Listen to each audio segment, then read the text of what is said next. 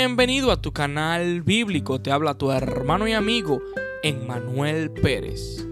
Amados hermanos, gracias por estar con nosotros en este canal donde estamos viendo esta apasionante serie sobre el sufrimiento de nuestro Señor Jesucristo, em, escrito por John Piper en su libro La Pasión de Jesucristo, donde vemos 50 razones por la cual Cristo vino a sufrir y a morir en una cruz. Si no te has suscrito a nuestro canal, te invitamos a hacerlo, a compartir nuestro contenido, a dar me gusta. Además que también en este canal estamos disfrutando también de diferentes temas que puedes buscar eh, y ser edificado. Ese es nuestro objetivo, tratar de edificar las vidas por medio de la palabra de nuestro Dios. Y estamos aprovechando este emocionante serie escrita por John Piper. Hoy vamos a ver el episodio número 44. Cristo sufrió y murió para destruir la hostilidad entre las razas. Efesios 2, 14 al 16. Él es nuestra paz, que de ambos pueblos hizo uno, derribando la pared intermedia de separación, aboliendo en su carne las enemistades la ley de los mandamientos expresados en ordenanzas, para crear en sí mismo de los dos un solo y nuevo hombre, haciendo la paz, y mediante la cruz reconciliar con Dios a ambos en un solo cuerpo, matando en ella las enemistades. La sospecha, el prejuicio y las actitudes degradantes entre judíos y gentiles, es decir, los gentiles son los no judíos, en tiempos del Nuevo Testamento eran tan graves como la hostilidad racial, étnica y nacional de nuestros días. Un ejemplo del antagonismo es lo que sucedió en Antioquía entre Cefas, mejor conocido como Pedro, y el apóstol Pablo. Pablo nos vuelve a contar esto ocurrido en Gálatas 2, del 11 al 12. Pero cuando Pedro vino a Antioquía, le resistí cara a cara porque era de condenar, pues antes que viniesen algunos de parte de Jacobo, comían con los gentiles, pero después que vinieron, se retraían y se apartaban, porque tenía miedo de los de la circuncisión.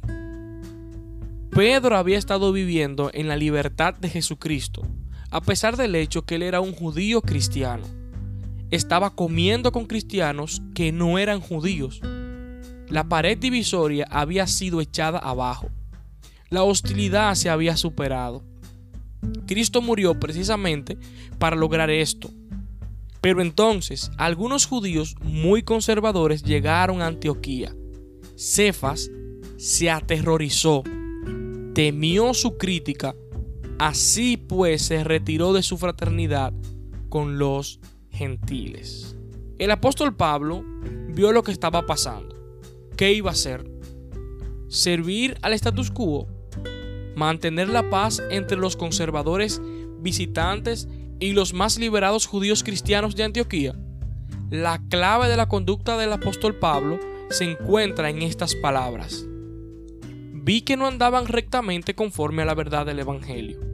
En Gálatas 2.14. Esta es una de las declaraciones crucial la segregación racial y étnica es un tema del Evangelio. El temor de Cefas, mejor conocido como Pedro, y su retirada de la camaradería por razones étnicas no era conforme a la verdad del Evangelio. Cristo había muerto para echar abajo esa pared y Cefas la estaba levantando otra vez. Así que Pablo no sirvió al status quo y no mantuvo una paz que negaba el Evangelio confrontó a Cefas públicamente. Le dije a Cefas delante de todos, si tú, siendo judío, vives como los gentiles y no como judío, ¿por qué obligas a los gentiles a judaizar? Gálatas 2.14. En otras palabras, la retirada de Cefas de la camaradería con los cristianos que no eran judíos enviaba un mensaje fatal. Hay que comportarse como un judío para ser plenamente aceptable. Esto fue precisamente lo que Cristo abolió con su muerte. Jesús murió para crear una forma totalmente nueva para la reconciliación de las razas.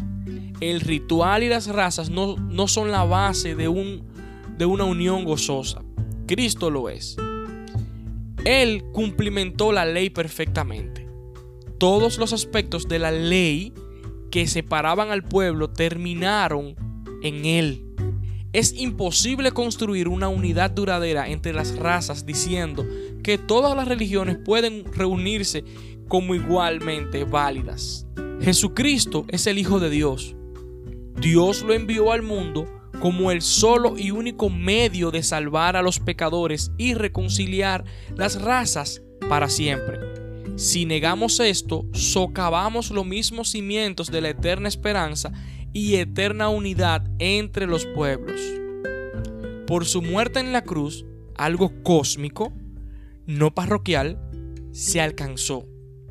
Dios y hombre quedaron reconciliados.